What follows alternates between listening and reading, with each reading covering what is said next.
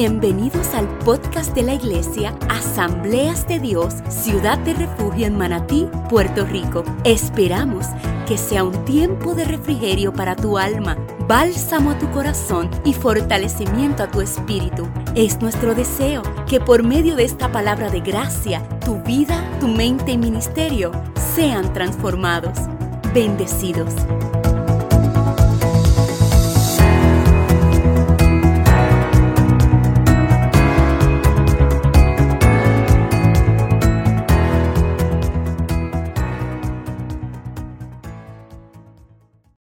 Primera de Corintios capítulo 11, verso 23.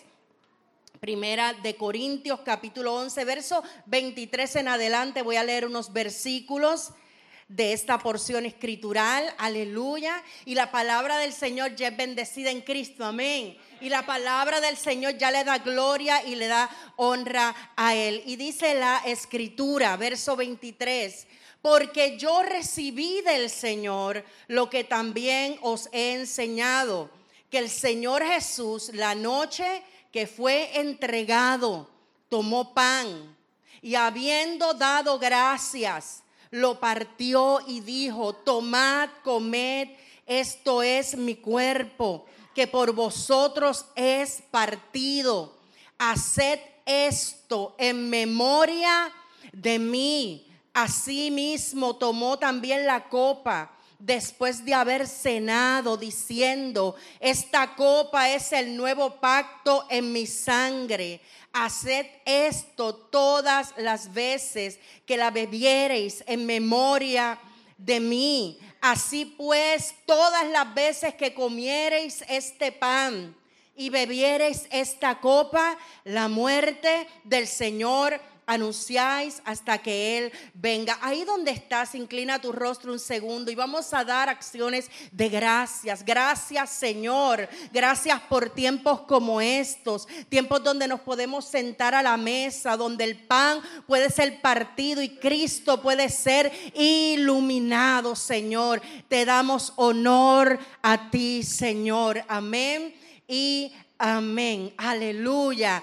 Haced esto en memoria de mí. Mire, cuando leemos esta porción, eh, nos remontamos a esta, a la, ceremonia que regularmente eh, realizamos acerca de lo que es la cena del Señor. Pero esto va mucho más allá de esto. Jesús eh, o, la palabra pocas veces utiliza esta palabra de hacer esto en memoria. Es un recordatorio. Aquí lo que está estableciendo es un memorial que el Señor quería dejarnos a nosotros como iglesia. Y yo meditaba en esta palabra, llego días, semanas meditando en esta palabra y diciendo ciertamente como iglesia del Señor, yo creo que nos hace falta como como una sacudida, vamos. Nos hace falta como un golpe a la memoria, porque hay muchas cosas que a lo largo del tiempo como que se van, se van olvidando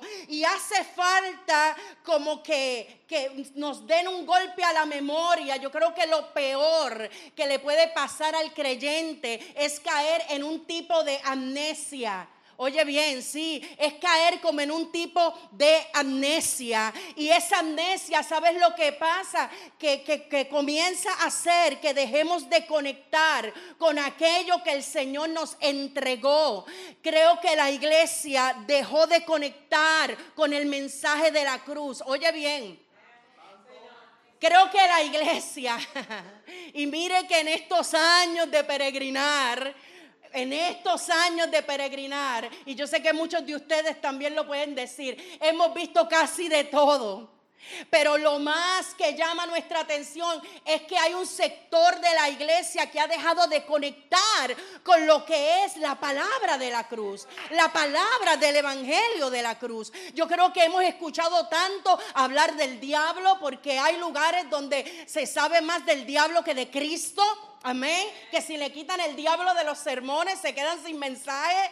Hemos escuchado tanto hablar de tantos temas, aleluya, que hemos dejado de conectar, hemos perdido la memoria de la cruz. Hemos eh, escuchado tanto hablar de un evangelio centrado en los hombres, donde el centro de todo es el hombre y todo gira en torno al hombre que hemos olvidado aleluya, conectar con el mensaje de la cruz. Y entonces tiene que haber como un golpe, aleluya, tiene que haber como un golpe a nuestra memoria. Hemos oído hablar y mire, amado, toda la palabra es inspirada por Dios, pero toda la palabra habla de Jesucristo. ¿Cuántos lo saben?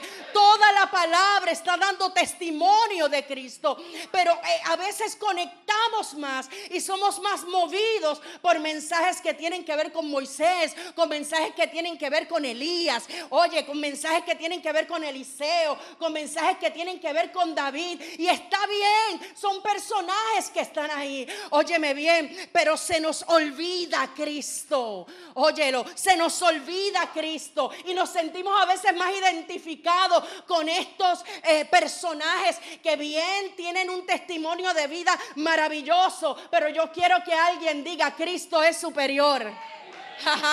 Cristo es superior. El escritor a los hebreos dice hablando acerca de la supremacía de Cristo, que Cristo es superior a los ángeles. Hebreos capítulo 1, que Cristo es superior a Moisés. Hebreos capítulo 3, que Cristo es superior al día de reposo. Hebreos capítulo 4, que Cristo es superior al sacerdocio levítico. Hebreos capítulo 4 también, Cristo superior al tabernáculo en el capítulo 9. Cristo superior superior a la ley. En el capítulo 3, dígalo, Cristo es superior.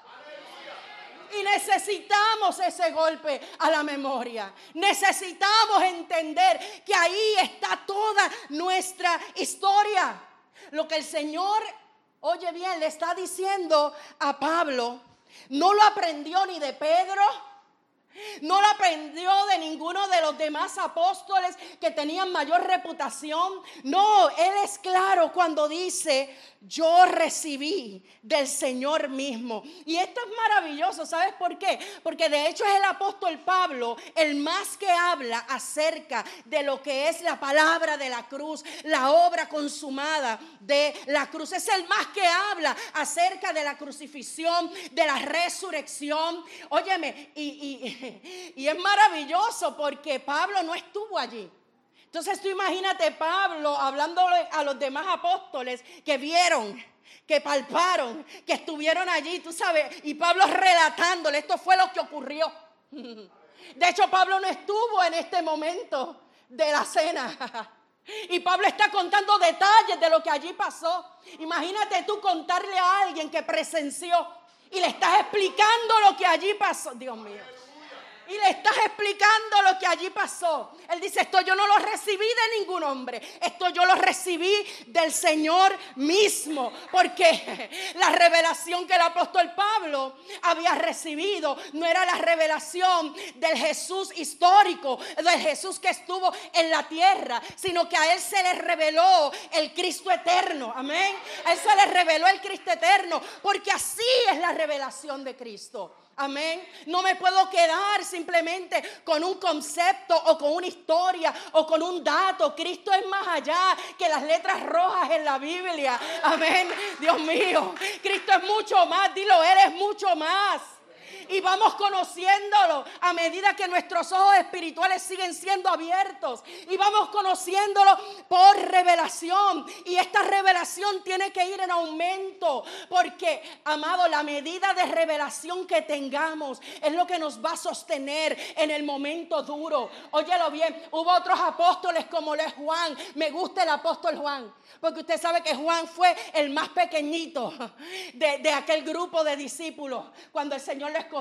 Era el más jovencito. Dice la Biblia que Juan era ese, ese chico que se recostaba en el hombre, en el pecho de Jesús, el que estuvo ahí con Jesús, al cual Jesús se lo encomendó a su madre eh, en aquel momento de la cruz. Pero, pero en un momento, luego de todo este peregrinar de fe, Dice la Biblia en Apocalipsis capítulo 1, ya era un hombre anciano, aproximadamente entre 90 y 95 años.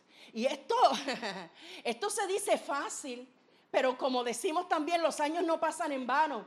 Este muchacho jovencito ahora es un anciano. Y, wow, a mí me encanta hacerme toda, toda la imagen. Tiene que haber sido algo tan, tan fuerte, amén, lo que es esa vida en el Evangelio. ¿Sabes por qué? Porque a él le tocó ver a todo el mundo morir. Tú imagínate, Juan, ven, imagina ahora conmigo. Juan en un momento, cada vez que recibí una carta, hoy murió Pedro.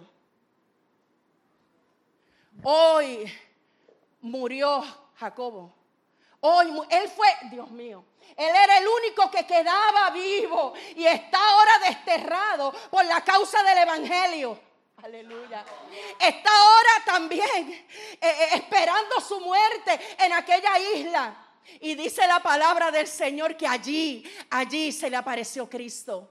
Dice la palabra que allí cuando él cuando él escuchó aquella voz, eh, Juan estaba acostumbrado a escuchar la voz de Dios. A escuchar la voz de Jesús todo el tiempo. Amén. Caminaba con él, comió con él. Pero cuando escucha esta voz, dice que cae como muerto.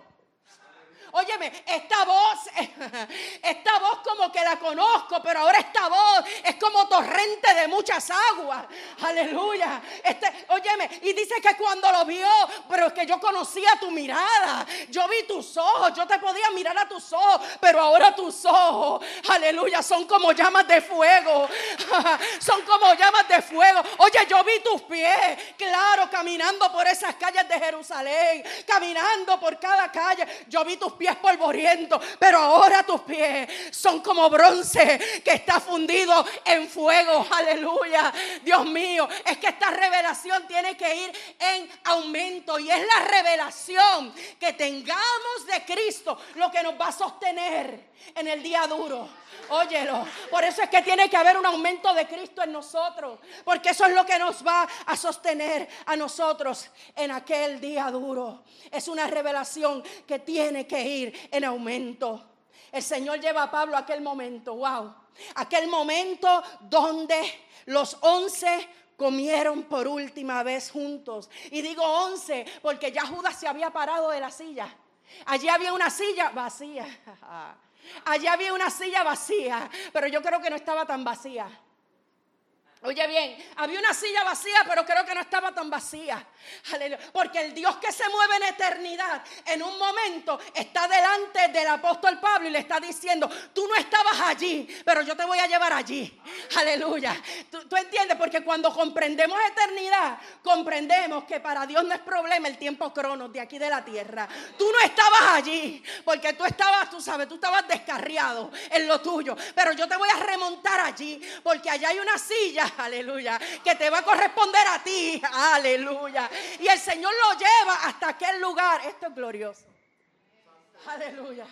Esto, es glorioso. Y el Señor lo lleva hasta aquel lugar, en aquel momento, en aquella noche, donde el Señor tomó el pan y lo partió y tomó la copa y dijo, hagan esto en memoria de mí. En otras palabras, esto tiene que ser un memorial y es importante definir esta palabra. Porque memorial es todo aquel monumento, construcción que se levanta con el objetivo principal de que ejerza una memoria de un evento o de un hecho particular. Usted ha visto que, que de repente cuando cayeron las torres gemelas allí en el mismo lugar se levantó como un memorial para que quede en el recuerdo, para que quede en la memoria de un evento, de algo que sucedió. Y el Señor lo que está diciendo tiene que establecerse un memorial. Y o sea, me explico, no es que el pan y la copa son poderosos en sí. Es lo que representan. El pan y la copa es como un memorial de algo mayor.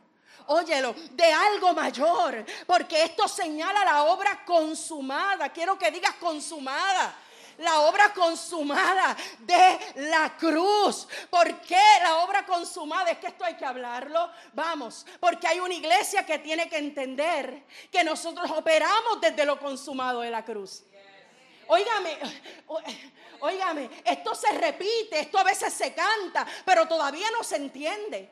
Repito, nosotros operamos desde lo consumado en la cruz. Y si esto no lo entendemos, vamos a estar vulnerables a ofertas a ofertas cuando no entendemos que esa obra fue completa, que esa obra fue definitiva, que esa obra fue para siempre, que al Señor no se le quedaron cabos sueltos de aquello. No es que la obra cumplió una parte, pero ahora yo tengo que hacer otra parte. Esa obra está consumada. Si nosotros no lo entendemos, vamos a estar propensos a manipulación, a ofertas, donde te dicen lo mejor está por venir, donde te dice que algo va a caer, que ya cayó, donde te dice que se te va a entregar algo que ya te fue entregado. Alguien está acá donde, ah, porque no hemos entendido lo consumado. Porque no hemos entendido la obra consumada de la cruz. Por eso es que estamos siempre esperando que algo llegue que ya llegó. Por eso es que a veces cantamos domingo, Espíritu visítame, Espíritu llega, pero el miércoles volvemos a cantar, llega, visítame de nuevo, porque no hemos entendido lo consumado de Dios y nos volvemos manipulables ante cualquier oferta que llega. Amado, el Evangelio es una realidad que nosotros hoy anunciamos y no está basado, óyelo bien, en algo que va a suceder. Mm. Óyelo, óyelo bien. El Evangelio no está basado en algo que va a suceder, en algo que va a pasar. Está basado en lo que ya sucedió. Repito, el Evangelio no es algo que va a suceder. El Evangelio es nuestra postura frente a lo que ya sucedió. Mm, Dios mío, Dios mío, vamos. Es nuestra postura frente a lo que ya sucedió. De hecho, la palabra evangelio significa el anuncio de una victoria ya realizada. Ay, ay, ay, ay, ay, vamos, vamos. Repito, el anuncio de una victoria ya realizada. El contexto, oiga bien, el contexto de esta palabra era el anuncio que se le daba a una ciudad de que la guerra había sido ganada. Ay, vamos, vamos. Ese era el anuncio que se le daba a una ciudad de que la guerra había sido ganada. Dile a alguien, ya no hay guerra. No, no, no, no, no, no. Ya la guerra fue ganada. Dios mío. Pero es que si tú y yo no entendemos, aleluya, lo consumado, la obra consumado, vamos a estar peleando cada día, aleluya, creyendo, como le, comentaba el pastor en estos días, que escuché hace poco que los demonios han ido mutando. Y como han ido, es que yo no sé qué ven, si Stranger Things o qué es lo que vieron, que los demonios han ido mutando y que ya la sangre de Cristo no es suficiente. Ay, Dios mío, Señor. Pues que no hemos entendido lo consumado. Repito, iglesia, lo consumado de la cruz. Nosotros operamos en una victoria que ya fue realizada significa buenas noticias, pero la buena noticia de que Dios en Cristo realizó toda su obra. Por eso es que la Biblia dice que cuando entró al santuario celestial, a diferencia de los sacerdotes que entraban y salían cada año, Él entró una vez y se sentó. Y pregunto, ¿se sentó porque estaba cansado? Se sentó porque había terminado. Porque había completado la obra, la palabra Amado, la obra consumada de la cruz es el anuncio de un Cristo victorioso. Oye acá, porque nosotros celebramos a un Cristo, dilo, victorioso. Vamos, a un Cristo, esto tiene que metérsenos hasta dentro de los huesos hasta dentro de los huesos, entender que nosotros, el anuncio que portamos, porque este evangelio toma efectividad en la medida que lo comunicamos. Es el anuncio de un Cristo victorioso. Es el anuncio de las victorias de Cristo. Victoria sobre la muerte. Victoria sobre la enfermedad. Victoria sobre el pecado. Victoria sobre la persecución. Victoria sobre la adversidad. Aleluya. De hecho, en Romanos capítulo 8, verso 35, Pablo describe alguna serie de estas adversidades que nosotros pudiéramos enfrentar. Claro que sí, las vamos a enfrentar, pero dice en Romanos 8:33, dice en angustia, vamos, en persecución, en hambre, en desnudez, en peligro, en espada. Pero el verso 37 de Romanos 8 dice, antes bien, dilo, dilo, antes bien, ante todas estas cosas, somos más que vencedores por medio de aquel que nos amó.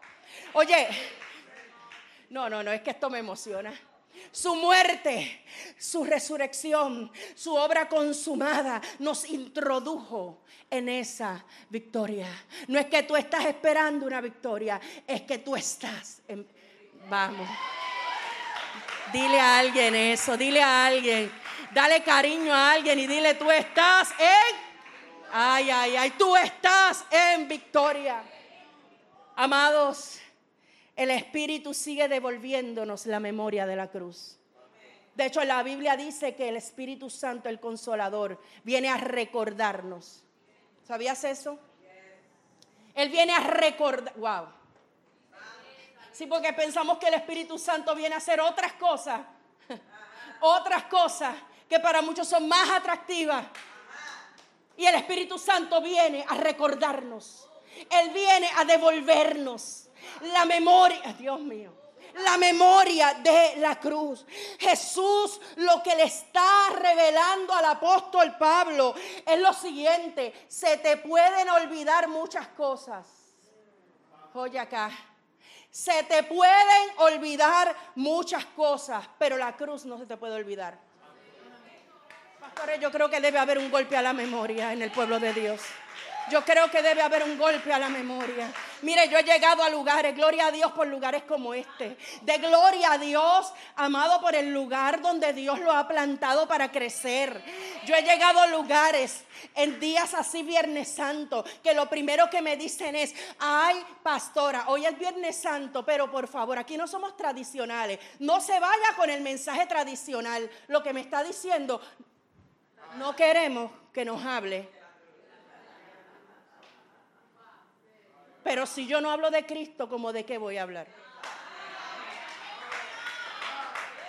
Hace falta un golpe a la memoria. Hoy yo creo que vamos a, a, golpear a alguien aquí. Nos hace falta un golpe a la memoria, porque la cruz no se nos puede olvidar. Oye, podemos saber la Biblia, pero si se nos olvidó Cristo, pudiéramos incluso manejar conceptos eh, eh, complejos, teológicos, pero si se nos olvidó la cruz, mm, Dios mío, Él vino a darnos vida y en la cruz ahí está nuestra vida. Óyelo bien, cuando nosotros miramos las religiones, las filosofías del mundo, es interesante algo eh, que tienen mucho en común. Lo escuchaste, las religiones y las filosofías del mundo tienen mucho en común. Todas de una forma u otra expresan esta verdad. El hombre es malo, ¿sí? El hombre es malo, el hombre es culpable y debe pasar su vida aquí en la tierra tratando de hacer buenas obras, haciendo suficientes cosas buenas para por lo menos emparejar la balanza. Escúchalo, para por lo menos tú sabes, al final, eh, eh, haberse ganado una posición emparejar esa balanza, pero solo Cristo presenta un cuadro diferente. Óyelo, solo Cristo presenta un cuadro diferente. Hombres malos, hombres frustrados, que no pueden resolver, y un Dios del cielo que no está mirando lo que ellos pueden hacer. Oye bien, no, no está mirando lo que ellos pueden hacer. Él sabe que no podemos. ¿Lo escuchaste? Óyelo, Él sabe que no podemos. Esa fue, esa fue eh, eh, lo que Pablo expresa en Romanos capítulo 7. Wow. Porque antes de llegar al capítulo 8, donde dice ninguna condenación hay para los que están en Cristo Jesús, hay que ir al capítulo 7, donde vemos esa confrontación del hombre entendiendo que no puede. Es que hasta que no nos veamos insuficientes, hasta que no veamos que no podemos, no vamos a abrazar la cruz. Óyelo bien. Por eso es que a mí me encanta la gracia, porque la gracia rompe el ego evangélico. Óyelo, la gracia te rompe. te destruye el ego evangélico. No, no es punto, no se puede. Es más, el apóstol Pablo gritó y dijo, miserable de mí. Esta palabra hay momentos, no siempre te va a dejar pompeado. Gente que dice, salí pompeado, me volaron la cabeza. Esta palabra por momentos tienen que hacerte exclamar, miserable de mí. No puedo, pero ese capítulo culmina diciendo gracias. Damos a Dios por Jesucristo, el hombre en condenación total. Y Romanos capítulo 3 dice que todo el mundo haga silencio. Nadie puede defenderse, todo el mundo está en condenación, toda la raza humana vendida al pecado. El hombre si pudiera salvarse o redimirse a sí mismo, Cristo no hubiera tenido que venir a morir. Pero dilo, no podíamos. Esto tenemos que entenderlo delante de tanta filosofía y evangelios de empoderamiento. Vamos, vamos a entender esto, por favor. No podíamos. Y ahí cuando tú entiendes y dices, no puede, ahora el Señor te dice, pues ahora va a ser mi gracia en ti. Ahora yo te voy a enseñar a vivir en la suficiencia de mi gracia. Aleluya. Mire, amados, Cristo mismo tuvo que descender por eso. Repito, hombres frustrados que no podían resolver y un Dios del cielo que no está mirando lo que ellos puedan hacer, sino que Él mismo descendió. Él mismo pagó el precio para que esos hombres muertos, porque no es que, que, Adán pecó, es que Adán murió. Óyalo bien, no es solo que pecó, no, no, no, es que murió. Con el pecado entre la muerte. Todo lo que tú ves después de Adán, la Biblia dice en Adán todos todos pecamos, todos mueren. Todo lo que tú ves y cuando tú lees esas genealogías, en eh, eh, las crónicas, etcétera, todo eso son como lápidas de gente que nacían pero morían. Estaban, estaban vivos en lo humano, pero estaban muertos. Óyelo bien, aleluya. Y Cristo mismo desciende para que esos hombres muertos ahora tuvieran vida. Por eso es que la cruz es mucho más. Dilo, la cruz es mucho más. La gente a veces dice, ah, la cruz es el lugar donde Dios allí perdonó mis pecados, pero esto es mucho más. Óyelo, esto es mucho, mucho más. No solamente es que Él perdonó nuestros pecados, sino que Él murió también para cambiar mi naturaleza. Porque aún el mandamiento que decía amarás a Dios sobre todas las cosas, ya ahí estamos ponchados. Ay, vamos, vamos. Sí, porque nos llenamos la boca. No, Cristo resumió la ley. Eh, eh, amarás a Dios, amarás a tu prójimo. Ponchados todos. Vamos, ponchados todos. Decimos amarle, decimos amar a nuestro prójimo hasta que, hasta que algo pasa. Así que ninguno de nosotros podía, aleluya, cumplir ninguna de las demandas de la ley, ninguno de nosotros. Por eso Él tuvo que cambiar en aquella cruz nuestra propia naturaleza, para que ahora por medio de una simiente no corruptible, el apóstol Pedro lo dice, renacidos, no de simiente de Adán, no de simiente corruptible, sino de una incorruptible. Ahora nosotros podamos vivir este evangelio. Hermanos, le digo algo con toda sinceridad. Nosotros no somos buenos. Perdón si ofendo a alguien con esto, pero no somos buenos. Nosotros decimos ser buenos. Nosotros pintamos un cuadro de que somos muy buenos, pero cada día estamos luchando con apetitos, con pensamientos. Oye, si, la mente humana saliera como en una pantalla así como esta, si se vieran los ay Dios mío, si se vieran los pensamientos, si se vieran las intenciones todos los días. Eh, ay, Dios mío. Paréntesis, amado, ya hace falta ministros que dejen de estar alardeando. Hace falta gente transparente. Hace falta gente que diga, si estoy aquí es por pura gracia. Vamos, es por pura gracia, no es porque ayuné 40 días, no es por, no, esto es por pura gracia. Luchamos con pensamientos, luchamos con apetitos, luchamos para darnos cuenta que ahí siguen. Mm, vamos, vamos. Mire, me gusta dar este ejemplo. Esto es como el perro que domesticamos. Yo tengo un perro llamado Max, que ese es nuestro hijo. ¿Cuántos tienen aquí mascotas que son como hijos? Usted sabe, usted le pone ropita. Ahora se le compran zapatitos a los perros. Se le compran mochilitas. Por lo menos yo tengo un poodle y esos pueden andar en dos patitas. Parecen personas, parecen humanos. Y usted toma ese perro y lo domestica, le pone gabán, le pone lacito. Es más, lo enseña a hablar. Vamos, lo enseña a hablar. Lo trae a la iglesia. Y el perro está levantando la patita. El perro está levantando la patita hasta, dil hasta, hasta que un gato le pasa por el frente. Mm, vamos.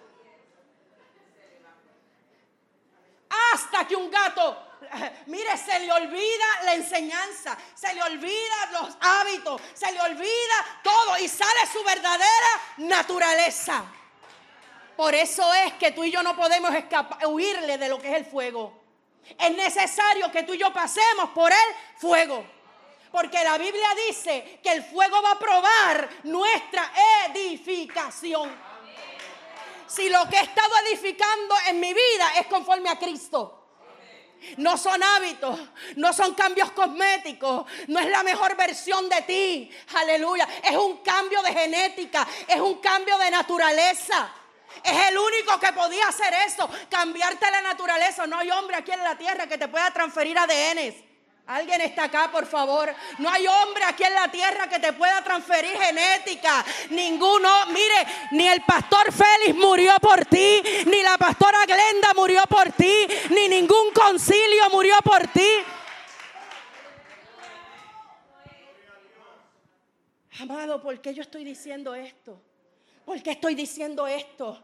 Porque sin la cruz, quiero que lo diga, estamos muertos.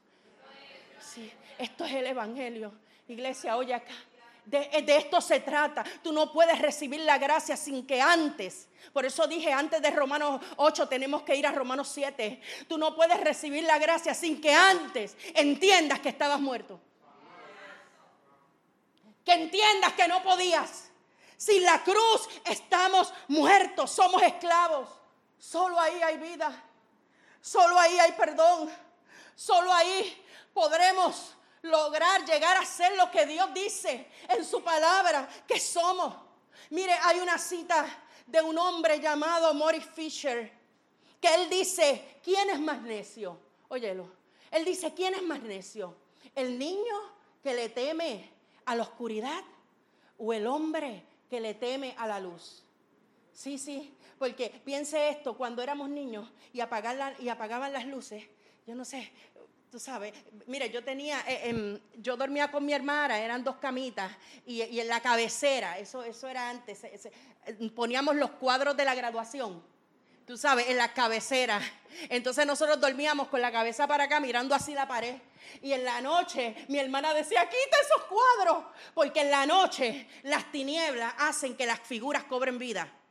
Tú sabes, tú mirabas el cuadro y tú sentías que se movía. La camisa que dejaste tendida Sí, de repente, vamos acá. O sea, de repente esa camisa eh, eh, eh, toma vida y vemos como monstruo ahí en la oscuridad. Y por eso es que los niños le temen a la oscuridad, porque las tinieblas producen eso. Pero ¿sabes qué? Los hombres le temen a la luz. Los hombres le temen a la luz. ¿Sabes por qué? Porque te van a ver. Porque te van a ver. Hay algo que va a producir el mensaje del Evangelio de Cristo. Y es que la gloria que se comienza a producir exhibe todo. Ya no hay caretas, ya no hay eh, apariencia de... La gloria empieza a exhibir, exhibir. Y hay gente que de repente dice, mm, aquí no es, porque le temen a la luz. Oye bien, le temen a la luz porque un día yo salí para, un día yo salí para la congregación y terminándome de preparar me cae una manchita de maquillaje eh, en la camisa y yo cogí con un shop y seguí, tú sabes, tratando de quitarme. Y yo, la, yo la vi en el espejo y yo dije, mira, como nueva. Yo dije, no me voy a quitar la ropa, ya yo le quité la mancha. Pero cuando, cuando salí al sol a ir al carro, de momento me miro y cuando el sol dio vi que la mancha todavía estaba ahí. Y yo dije, yo no me voy a quitar este traje ya. Y vine y me, coloqué un blazer encima y tapé, y tapé la mancha. Porque aunque no se veía dentro de mi casa, cuando la luz le dio, me di cuenta que estaba ahí. Y los hombres, los seres humanos le temen a la luz. Porque nos van a ver. Pero yo te puedo decir algo en esta mañana desde esa cruz Él te vio. Óyelo, desde esa cruz fuimos vistos y nos vieron con nuestro dolor y nos vieron con nuestra vergüenza y nos vieron con nuestra debilidad y nos vieron con todas esas cosas que no te gustan de ti. Ahí fuiste visto en esa cruz. Nosotros fuimos vistos. Entonces necesitamos como un golpe a la memoria para que entendamos lo que allí pasó. Pablo dice en la carta a los Efesios capítulo 1, verso 18, alumbrando los ojos de vuestro entendimiento, para que sepáis cuál es la esperanza a la cual Él los ha llamado. ¿Y cuáles las riquezas de la gloria de su herencia en los santos? Porque la cruz produce luz, pero es una luz sin vergüenza. Es una luz sin culpa, es una luz sin señalamiento, porque la cruz no dice, tú eres culpable, como eres culpable, entonces yo voy y muero por ti. No, la cruz dice, yo me hago culpable para que tú seas hecho justo. Dios mío. Oye acá, mire segunda de Corintios 5:21 dice, al que no conoció pecado, por nosotros se hizo pecado. Y yo escuchaba este texto desde niña tantas veces, el que no conoció pecado, por nosotros se hizo pecado, pero me dejaban el texto hasta ahí. Hasta ahí me lo dejaban. Y yo seguía sintiéndome igual de pecadora al que no conoció pecado, por nosotros se hizo pecado. Pero dice para que ahora nosotros fuésemos hechos justicia de Dios, para que ahora nosotros fuésemos hechos justos. Si tú crees que el que no cometió pecado, por nosotros se hizo pecado, tienes que entender, tienes que creer contundentemente que tú y yo fuimos declarados justos. Vamos, levanten la mano a los justos, los justificados. Tú y yo hemos sido justificados. Mire, entonces el asunto no es solo que se hizo pecado, sino que se hizo pecado para que yo fuese hecho justo. Y cuando se me olvida esto, cuando se me olvida esto, anulo la cruz. Óyelo. Sí, cuando se me olvida esto, anulo la cruz. Porque esto es importante, porque 2 de Corintios 5, 17 dice de modo que si alguno, vamos, dilo, está en Cristo, nueva criatura es. Las cosas viejas pasaron, todo. Vamos, todas han sido hechas nuevas y esto por causa de la cruz. La iglesia necesita volver a recordar. La iglesia necesita volver a recordar su historia con Dios. Vamos. La iglesia necesita volver a recordar su historia, su historia con Dios en esa cruz. Aleluya, en esa cruz la sustancia que se estaba manifestando era, dilo, la gracia. Vamos, era la pura gracia. Y quiero ir cerrando. Voy a pedirle a algún músico eh, eh, que, me acompañe para creer que estoy cerrando. Vamos, para, para, tú sabes, para creer que estoy como que cerrando. Vamos, algún músico, el guitarrista, vamos, que me acompañe. Si no, aquí mi esposo es músico, que también le somete. Gloria al Señor. Mire, tenemos que volver a recordar nuestra historia. Tiene que haber un golpe, vamos, tiene que haber una sacudida a nuestra memoria, óyelo. Tiene que haber un golpe a nuestra memoria, porque se nos ha olvidado nuestra historia y ahí está nuestra vida. Yo quiero cerrar en esta mañana con una parábola demasiado conocida para cada uno de nosotros. Y es la parábola del hijo pródigo. Vamos a ir para ir aterrizando un poquito. Es la parábola del hijo eh, pródigo. Lucas capítulo 15, versos del 11 al 24. Dame, un mi mayor por ahí.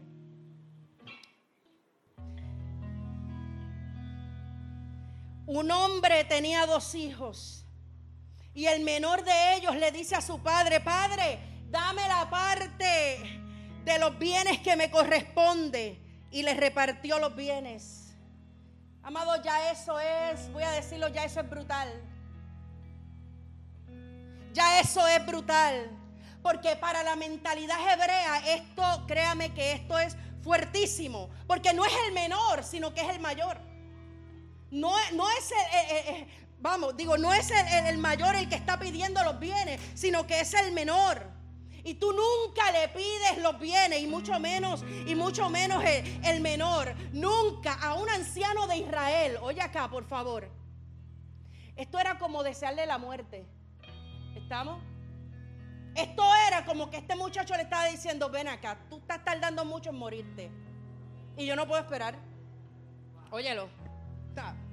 Tú, te estás, tú estás como que aquí y yo no veo que te mueres. ¿Estamos entendiendo? Esto va más allá de pedirle los bienes. El que le está deseándole la muerte al papá.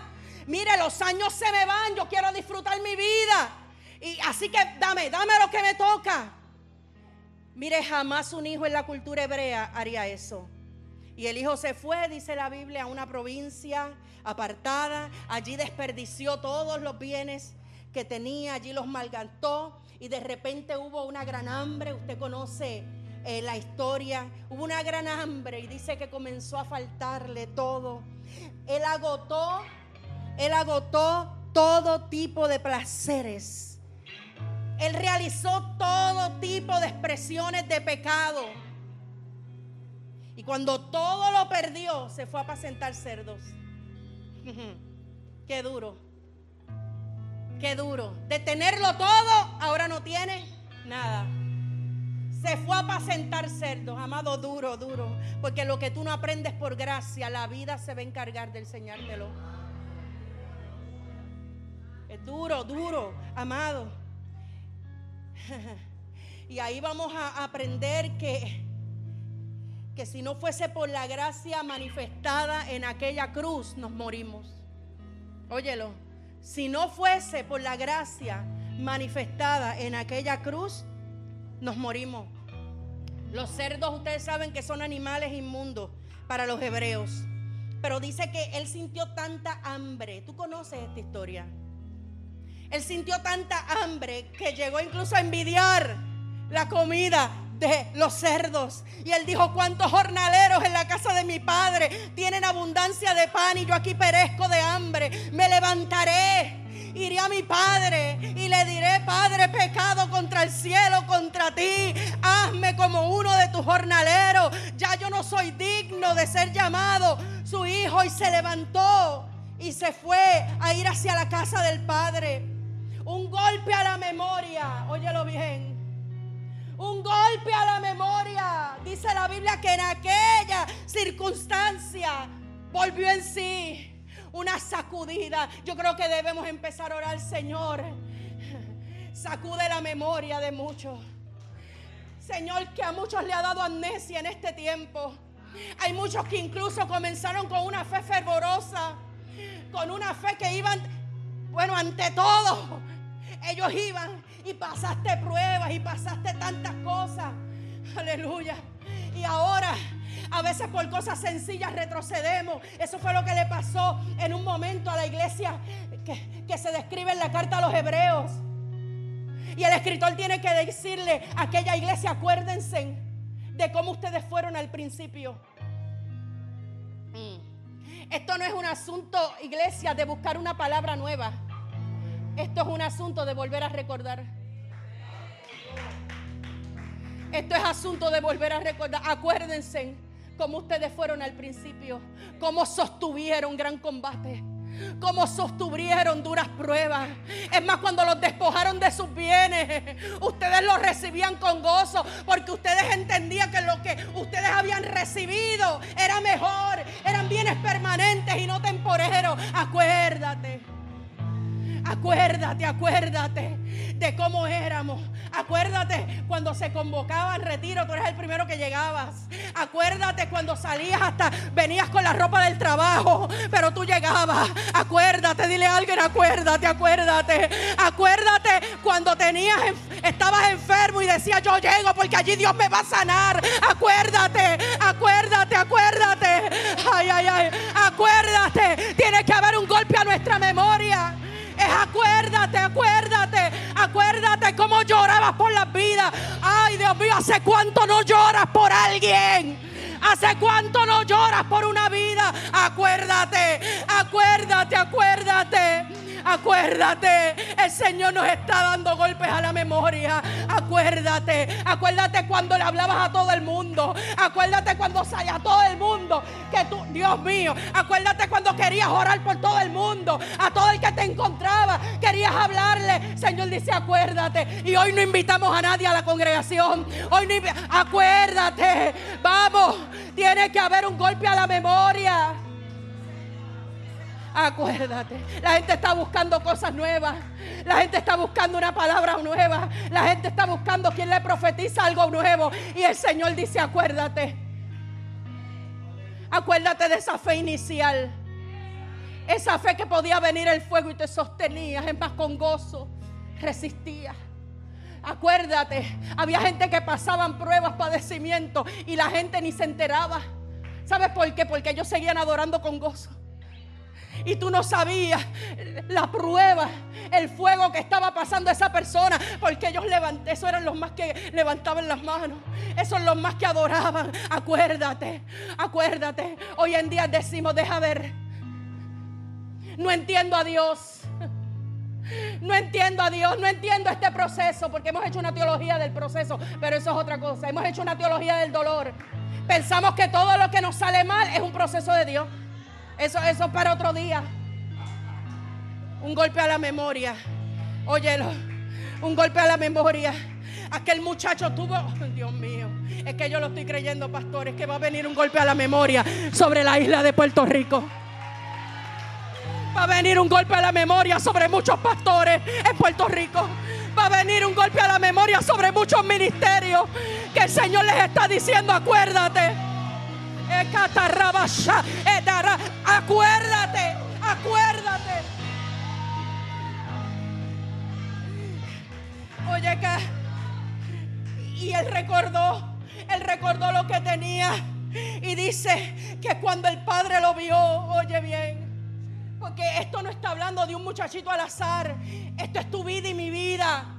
Óyelo bien. Dice que cuando el padre lo vio, fue movido a misericordia y corrió y se echó sobre su cuello y lo besó. Mire, esto, esto, mire, en el mundo hebreo, en el mundo hebreo, la gente honorable, la gente de edad, tenían un caminar lento, como hombres de sabiduría.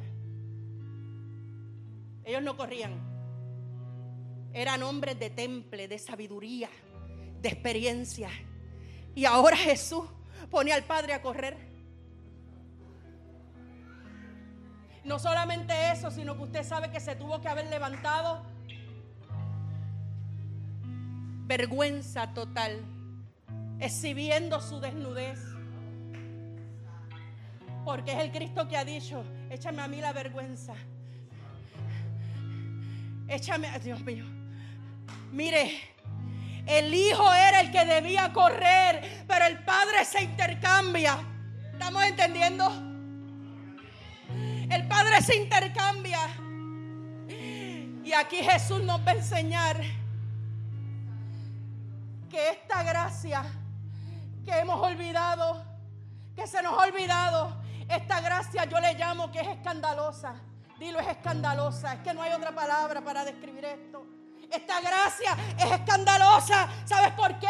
Porque nosotros tenemos un Padre escandaloso. Ay, Dios mío, vamos.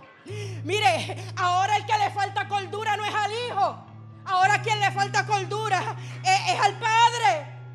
Ese hijo que te deseó la muerte. Ese hijo que le repartiste los bienes. Se fue lejos. Y cuando ahora Él llega, tú sales corriendo a recibirlo. Locura total. Oye, locura total. No solo eso, sí, porque es que nosotros estamos diciendo, no, el que la hace que la paga. No, pero ¿y cómo es ese que estuvo y ahora? No, tú, sabes, esa es nuestra relación.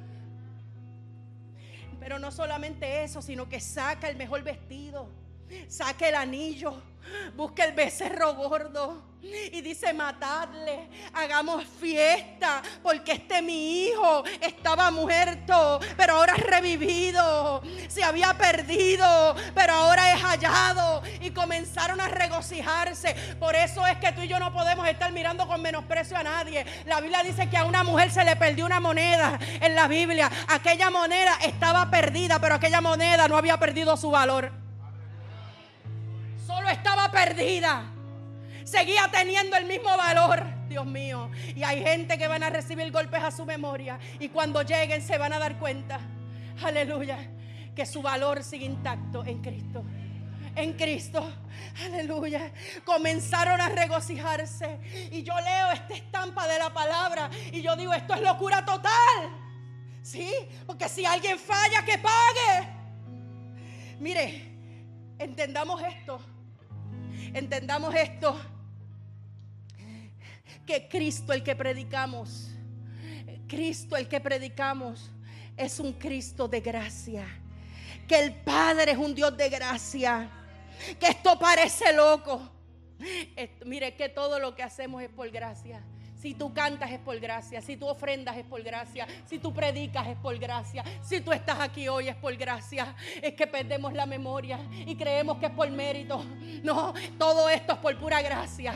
Vamos, esto es por gracia. Y esto me impresiona, porque dice que cuando el es que la Biblia tiene detalles, pastores, que cuando el padre corrió ante él, dice que le besó su cuello. ¿Qué tiene que ver eso, pastora? Mucho. Se echó sobre él y besa su cuello, porque en la ley, el mandamiento levítico decía que al hijo contumaz, al hijo desobediente, había que cortarle el cuello. Dios mío.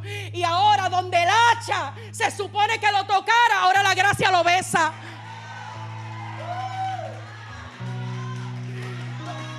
Oh Dios. Locura total. Locura total.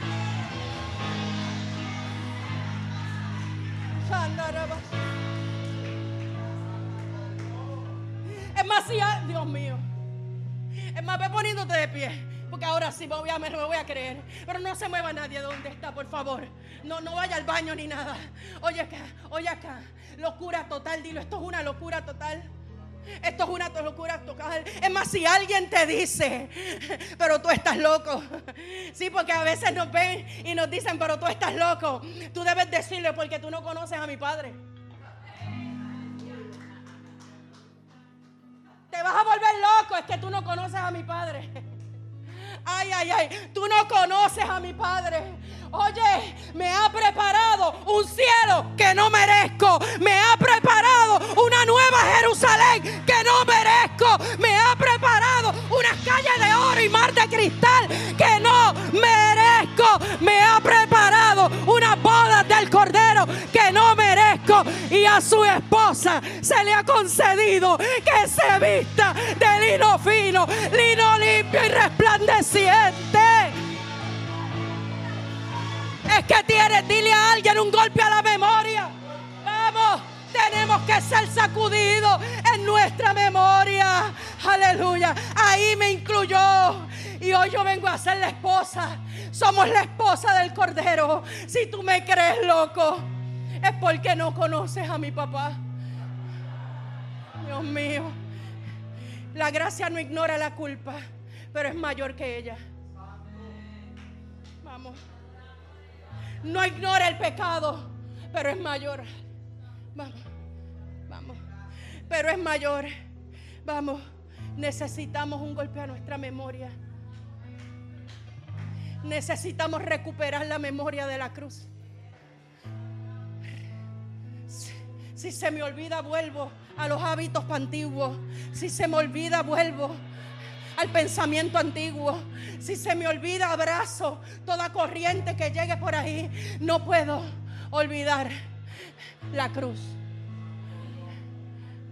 Pablo, enséñales esto, que en aquel día tomé el pan y lo partí. Y dije, este es mi cuerpo, que por vosotros es partido. Es que, amado, la Biblia toda está señalando a Cristo. Y cuando ahora tú leas la palabra vas a ver a Cristo de tapa a tapa. Paréntesis, la gente ha trillado tanto la historia de José. Para hacer un evangelio centrado a los intereses del hombre, a lo que la, carne, el Adán, le gusta. José, vendido por, la envidia, te envidian, te celan. Pero luego dicen, pero desde, ¿cómo es? Desde la cárcel a palacio. ¡Wow! Viene promoción.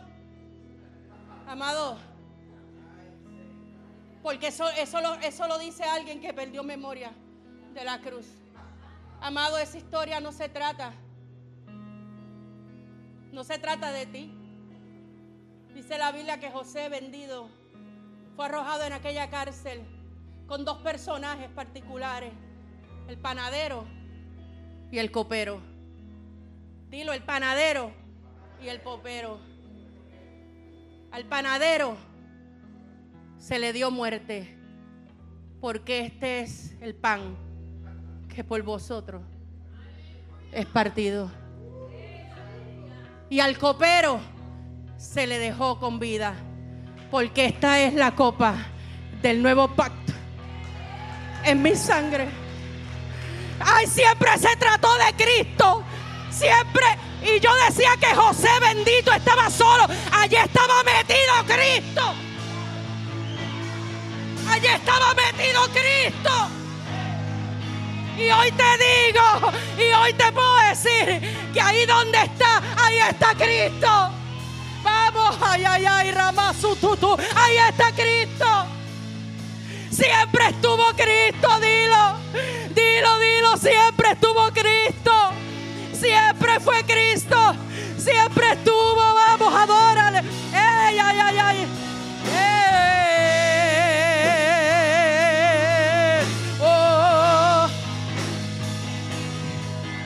Señor.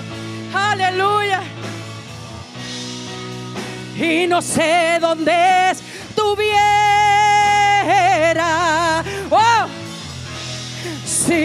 ti no te. Oh,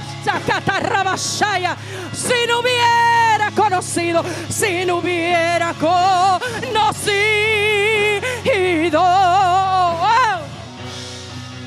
al Dios que lo diga, alguien que lo diga. Y no sé